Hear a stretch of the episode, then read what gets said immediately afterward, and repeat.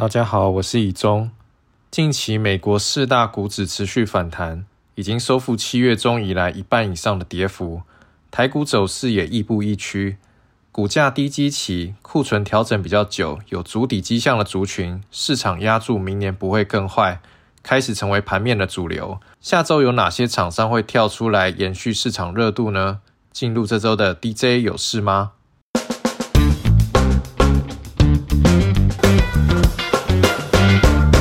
在美股方面，凯基投顾表示，升息循环没有意外，应该确定会结束。少数可能发生意外的观察点是住房类的通膨以及劳动市场的放缓程度。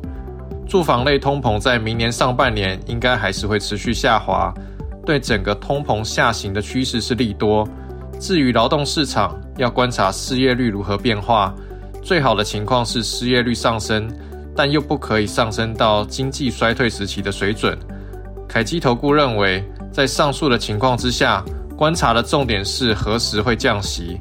但是降息在通膨仍然离目标还有一段距离的情况下，也不会太快发生。估计在明年年中附近有机会开始降息。不过这段期间高利率的压迫程度不易再走高，有助于大盘的反弹持续。在风格上，按照过去的经验。在升息结束转降息之前的这段期间，防御股会优于循环股，大型股会优于小型股，成长股则会与价值股旗鼓相当。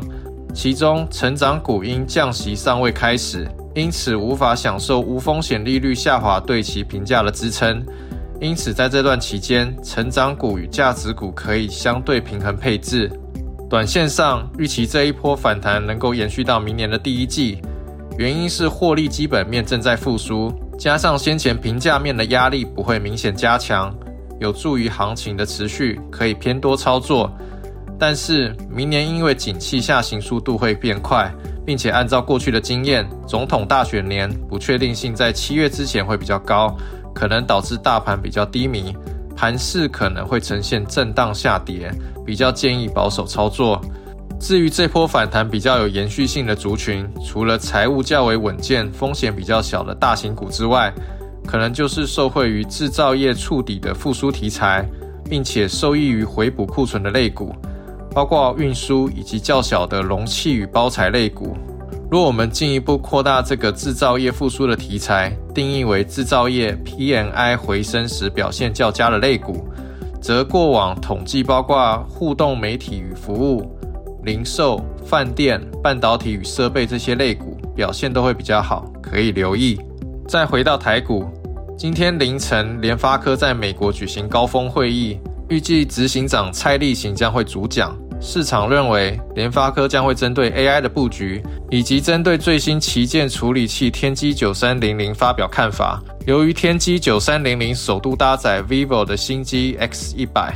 市场也关注后续其他品牌导入的动向。近期台股低基期族群出现强劲的反弹力道，热门族群跳出多个低迷已久的 IC 设计族群，包括 USB IC、类比 IC、NCU 以及记忆体。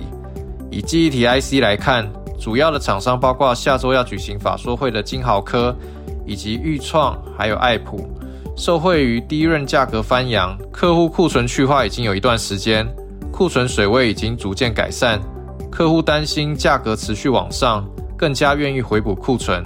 个别来看，爱普还受惠 3D 堆叠记忆体在 HPC 等主流应用，明年渴望有所贡献，以及入股六七九九的来捷，切入电源管理市场消息面的带动，股价较为活泼，也同步推升来捷未来的想象空间。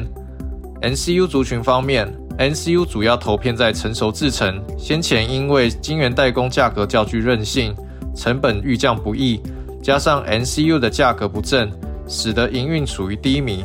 不过，受惠成熟制程价格松动，NCU 库存调整也进入尾声，有机会在明年第一季调整完毕。预计 NCU 的价格不会再更坏，明年族群的营运表现有望开始逐底回温。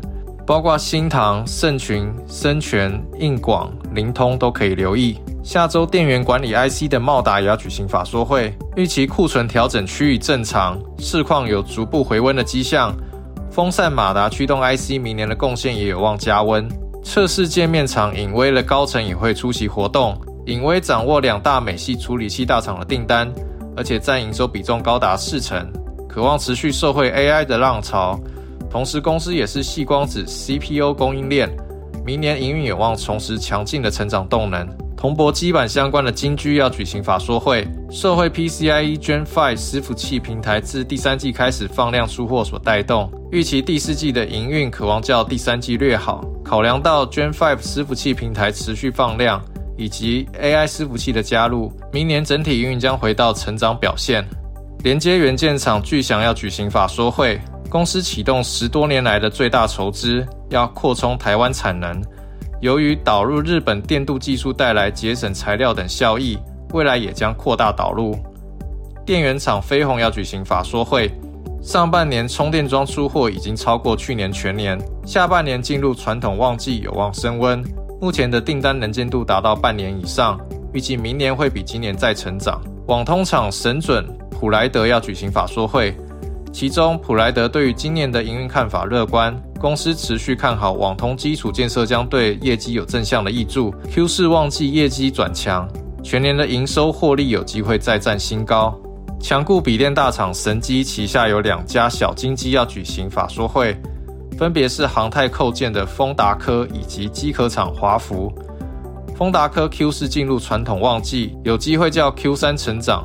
目前订单能见度达到三到六个月。公司因应分散地缘政治风险，将投资五百万美金设立马来西亚厂。华福方面，公司车用占营收大宗达到八成以上，其中又以新能源车的占比比较大。尽管近期电动车市场出现杂音，不过公司的订单是一年前就接了，所以影响不太大。